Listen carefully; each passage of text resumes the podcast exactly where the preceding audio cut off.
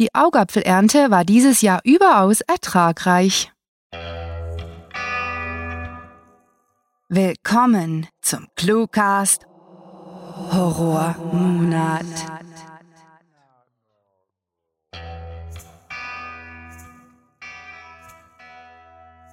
Es ist soweit. Die Tage werden kürzer, die Blätter fallen, die Zombies vermehren sich ungehindert und Halloween kratzt schon mit seiner Skeletthand an der Tür. Wir legen jetzt schon die Kürbisse aus. Einfach, weil wir diesen Feiertag so ausnehmend gerne mögen. Natürlich wollen wir auch euch an unserem Halloween-Gemetzel teilhaben lassen und das den ganzen Oktober. Erlebt auf ClueWriting, dem ClueCast und ja, sogar in unseren E-Cards einen Monat des Grauens, Schauderns und Ekelns. Spitzt die Ohren, wetzt die Messer und vergesst nicht, auch nach dem Blutvergießen bei uns zu bleiben. Und nun viel Spaß mit der Kurzgeschichte.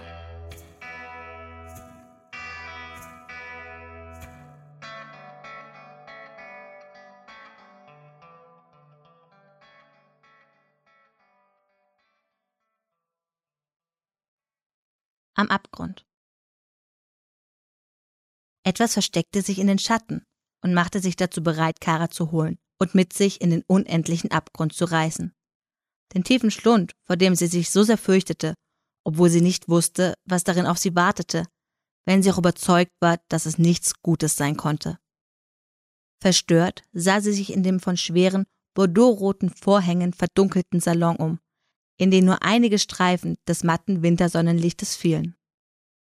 Gleich wäre es Zeit für den Tee, und Kara wartete darauf, dass Frederik der Butler eintrat, wie immer sein silbernes Tablett elegant balancierend. Diese regelmäßigen Rituale waren alles, was sie noch einigermaßen bei Verstand hielt und nicht in Verzweiflung versinken ließ. Alles, was ihre Familie noch zusammenzuhalten schien, war Essen, Trinken und reine Routine. Ihr Interesse an den sozialen Verpflichtungen, die ihr Status mit sich brachte, hatte sie längst verloren. Und es musste schon Ewigkeiten her sein, seit sie das letzte Mal das Haus verlassen hatte.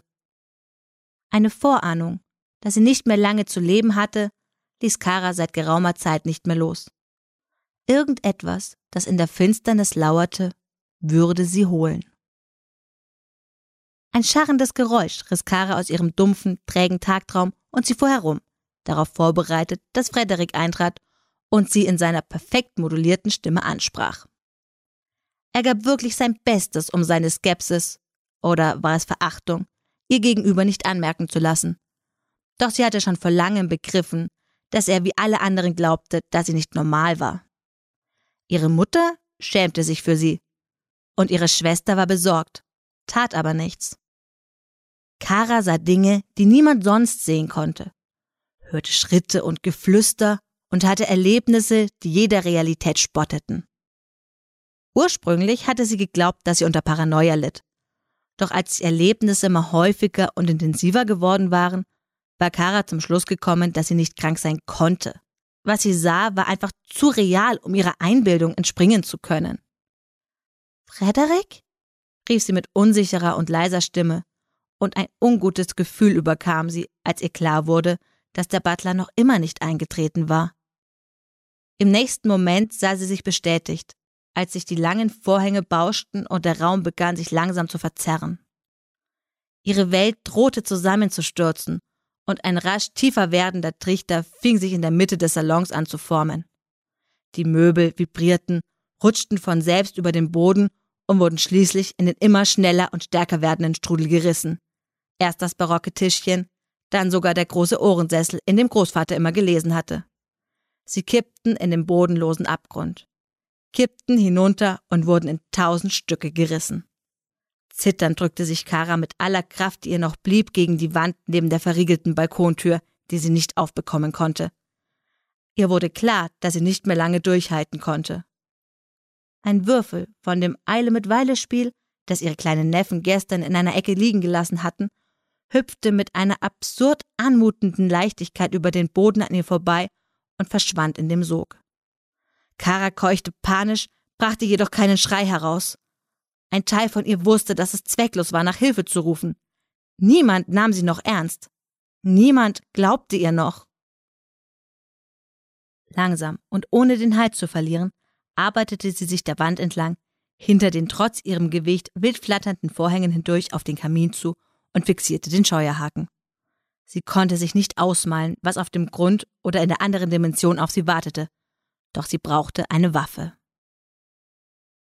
Beinahe rutschte sie ab und wäre von der immer breiter werdenden Bodenlosigkeit verschlungen worden, doch sie bekam im letzten Augenblick die Fensterbank zu fassen und kämpfte gegen den mittlerweile pfeifenden Wind an. Sie durfte nicht loslassen. Egal, was am anderen Ende der Finsternis war, die sie zu verschlingen drohte. Sie war überzeugt, dass es schlimmer war, als sie es sich je hätte ausmalen können. Schlimmer noch als damals, als der Gallenstein abgegangen war und sie sich vor Schmerzen gekrümmt hatte. Schlimmer als zu sterben oder niemals geboren worden zu sein. Schwer atmend erreichte Kara den Kamin und langte nach dem Scheuerhaken, den sie nach mehreren vergeblichen Versuchen schließlich zu fassen bekam. Sie umklammerte ihre improvisierte Waffe mit festem Griff, sodass ihre Knöchel weiß wurden und schwor sich nicht loszulassen. Ganz egal, was geschehen mochte. Die schweren Vorhänge rissen sich von der Stange los und wurden in das schwarze Loch gesogen. Dann konnte Kara sehen, wie die Fenster in ihrer Verankerung zu beben begannen. Es war nur noch eine Frage der Zeit, bis der ganze Raum, das ganze Haus einstürzte. Doch so lange würde sie sich ohnehin nicht mehr am Kaminsims festhalten können. Ihr Puls raste und sie starrte mit angstgeweiteten Augen in den wachsenden Schlund, der bald ihre Füße erreichen würde. Bevor sie den Gedanken richtig zu Ende führen konnte, rutschte ihre verschwitzte Hand ab und sie begann vornüber auf den Abgrund zuzutaumeln. Mit ihrer verbliebenen Willenskraft hob sie den Scheuerhaken über den Kopf und machte einen Sprung voran. Wenn sie schon sterben musste, wollte sie dem Verderben ins Gesicht sehen. Im nächsten Augenblick Gerade als sie den Boden unter den Füßen verlor, erblickte sie eine verzerrte, diabolisch grinsende Fratze und sie schlug mit aller Kraft zu. Um Himmels Willen, wir müssen die Polizei rufen, unterbrach Katie laut die Ruhe, die sich über den Salon gelegt hatte. Mutter, bitte! Lady Worthington erhob sich von dem leblosen Körper ihres Butlers, der in einer kleinen, mit Tee und Porzellanscherben vermischten Blutlache auf dem Parkett lag die alte Dame sah zu ihrer Tochter auf und schüttelte bestimmt den Kopf. Nein, es ist zu spät. Katie seufzte und wandte sich kurz ihrer älteren Schwester zu, die zusammengekauert auf dem Ottomanen hin und her wippte und dabei einen blutigen Scheuerhaken umklammert hielt, während sie unverständliche Sätze murmelte. Entrüstet fuhr Katie herum. Es ist zu spät für Frederik. Aber du weißt genauso gut wie ich, dass Karabiner töten wird, wenn sie keine Hilfe bekommt. Das war nicht das erste Mal. Lady Worthington trat zurück, bevor sie ihre Tochter anfuhr. So sprichst du nicht mit mir, junge Dame. Du weißt, dass unsere Familie die Schmach nicht ertragen könnte, wenn etwas über Karas. Sie stockte, wohl weil sie nach dem richtigen Wort suchte, bevor sie den Satz zu Ende führte. Zustand erfahren würde. Wir müssen es verschweigen. Ruf deinen Bruder. Er wird dir helfen, einen Platz für Frederik zu finden. Kara hatte den Kopf gehoben, als sie ihren Namen gehört hatte, war aber gleich wieder in ihre eigene Welt versunken. Wutentbrannt stapfte Katie zum Fenster und riss die dunklen, schweren Vorhänge auf. Sofort fiel mehr Licht in den Raum und blendete sie. Trotz dem dichten Nebel, der draußen vor dem Haus die Sicht auf den nahegelegenen Wald versperrte. Du bist ein kalter und selbstgerechter Mensch, erklärte Katie überzeugt, nahm einen scharfen Atemzug und starrte ihre Mutter herausfordernd an. Egal, was Kara getan hat, schuld bist alleine du, weil du dich geweigert hast, ihr Hilfe zu suchen. Hätte sie zur richtigen Zeit Medikamente bekommen und wäre in einem Sanatorium gewesen, wären wir jetzt nicht mitverantwortlich für den Tod von drei Menschen. Kates Stimme kippte in eine hysterische Verzweiflung, als sie schrie, Ich kann so nicht weitermachen! Lady Worthington trat vor Kara und musterte sie, bevor sie sich wieder ihrer anderen Tochter zuwandte. Zuerst schützen wir den Namen der Familie. Alles andere ist zweitrangig, wiederholte sie überzeugt. Kara muss mit der Verantwortung leben lernen, eine Worthington zu sein. Ich habe genug von ihren Launen. Sie muss endlich begreifen, dass das Leben keine Spielwiese ist. Verdammt, sie wird es nicht begreifen. Sie ist eine wahnsinnige Serienmörderin. Wie dumm kannst du nur sein? schrie Katie. Mahnend erhob Lady Worthington einen Finger und setzte dazu an, etwas zu sagen. Doch sie kam nicht mehr dazu. Kara hatte sich mit einer unerwartet flüssigen Bewegung erhoben und ihr mit dem Scheuerhaken auf den Kopf gehauen. Katie konnte ein schauriges Knacken hören und begriff, dass ihre Mutter tot war. Für eine kleine Ewigkeit herrschte Stille, während sich die beiden Schwestern gegenüberstanden. Dann ließ Kara den Scheuerhaken fallen und murmelte leise, Sie war böse zu dir. Mit etwas Überwindung löste Katie sich aus ihrer Starre und machte einen Schritt auf ihre Schwester zu. Komm schon, setz dich etwas hin, sagte sie unsicher und führte Kara zu dem alten Ohrensessel. Sie stand noch unter Schock und half ihrer Schwester, sich hinzusetzen. Alles wird gut, Kara. Ich verspreche es dir. Nein, nichts wird je wieder gut, flüsterte Kara und schaute aus dem Fenster auf das Hallo, das die Sonne in den Nebelschwaden und Wolken zeichnete. Wir sind eine kaputte, kranke Familie. Katies Hand glitt langsam in ihre Manteltasche zu dem kalten Stück Stahl, das sie nur aus einem Grund mitgebracht hatte. Sie war überzeugt davon, dass sie das tun musste, und während sie Karas schweißverklebtes dunkles Haar betrachtete, hob sie den Revolver und zielte auf ihren Hinterkopf. Du musst nie wieder Angst haben, Kara. Für einen kurzen Augenblick zitterte ihr Finger am Abzug, und sie musste sich überwinden, ruhig zu werden und die Träne in ihrem Augenwinkel wegzublinzeln. Dann drückte sie ab. Das war Am Abgrund, geschrieben von Sarah. Für euch gelesen hat Johanna Ehrlich. Diese Kurzgeschichte spielte am vorgegebenen Setting Salon und beinhaltete die Clues Paranoia, Interesse, Tablett, Würfel und Gallenstein. Es ist vorbei, oder? Bitte sag, dass es vorbei ist. Na, das hat doch gar nicht so wehgetan, nicht wahr? Aber seid gewarnt, wenn ihr jetzt schon ausschaltet, könnt ihr euch auf fürchterliches gefasst machen. Überlegt doch mal, ihr konsumiert bei uns Literatur in kleinen Happen. Habt ihr euch schon einmal gefragt, aus was diese Happen bestehen, wenn nicht aus unseren untreuen Lesern?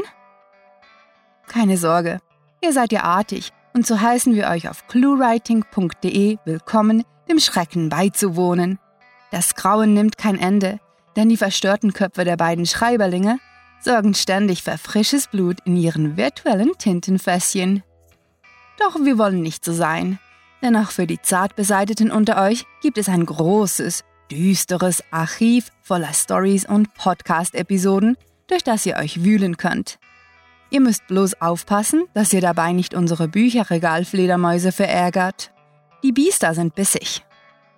Naja, irgendwie müssen wir unsere Genrevielfalt eben beschützen. Ihr könnt übrigens auch ganz einfach zum täglichen Horror der Cluewriter beitragen, indem ihr uns Clues vorschlagt oder euch als Gastautoren bewerbt.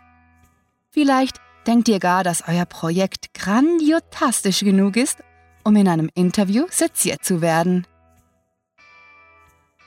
Ach, alleine schaudert es sich nur halb so gut, weswegen wir uns bei euch allen bedanken möchten. Ihr, die uns lest, liked und bewertet, ihr alle habt das Blut unserer armen Protagonisten mit an euren Händen kleben. Und wir applaudieren euch dazu. Ein besonders eifriges Kettenrasseln geht an unsere Hauptsponsorin Bettina Hahnloser die unsere Gruft der Schrecken und Freuden ermöglicht hat. Nun zu den Grabesstimmen, die eure Gehörgänge mit Tuscheln, Zischen und Zombie-Röcheln beseelen. Unsere Sprecher. Mit nicht nachlassender Motivation haben sie sich für dieses grauenvolle Oktobermassaker gemeldet und bringen euch zum Erschauern. Wir verneigen uns respektvoll legen aus Gründen der Vorsicht die Kettensäge aber nicht beiseite. Sucht diese Helden des Cluecasts auch auf ihren Seiten heim. Und vergesst nicht,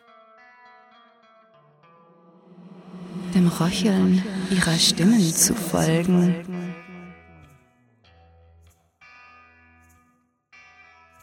Das Schlachten nimmt kein Ende. Auch unsere legendären und heißgeliebten E-Cards mit denen wir euch auf unseren unzähligen Social-Media-Kanälen terrorisieren, stehen ganz im Zeichen des Horrors. Also beobachtet das Zwitschern des Geiers, lest im Buch der Schädel, seht, wie Körperteile getumblert werden und erlebt den visuellen Zerfall unserer Gesellschaft auf Instagram. Der Cluecast lässt eure Ohren nun schon seit geraumer Zeit bluten und das soll auch in der dritten Staffel nicht anders werden. Mit egozentrischen Ich-Tönen, gefangen in der Du-Röhre, zusammengenäht mit Stitcher oder mit der richtigen Einstellung auf Tunen, wir sind überall vertreten. Einfach immer dem gelben Absperrband folgen. Und wenn ihr euch wünschen solltet, dass wir uns direkt in euren Briefkasten schleichen, und euch hinterhältig überraschen sollen, vergesst nicht, euch für den ClueWriting Newsletter anzumelden. Mit fantastiliardischem Dank fürs Zuhören und den blutigsten Wünschen. Eure Cluecaster.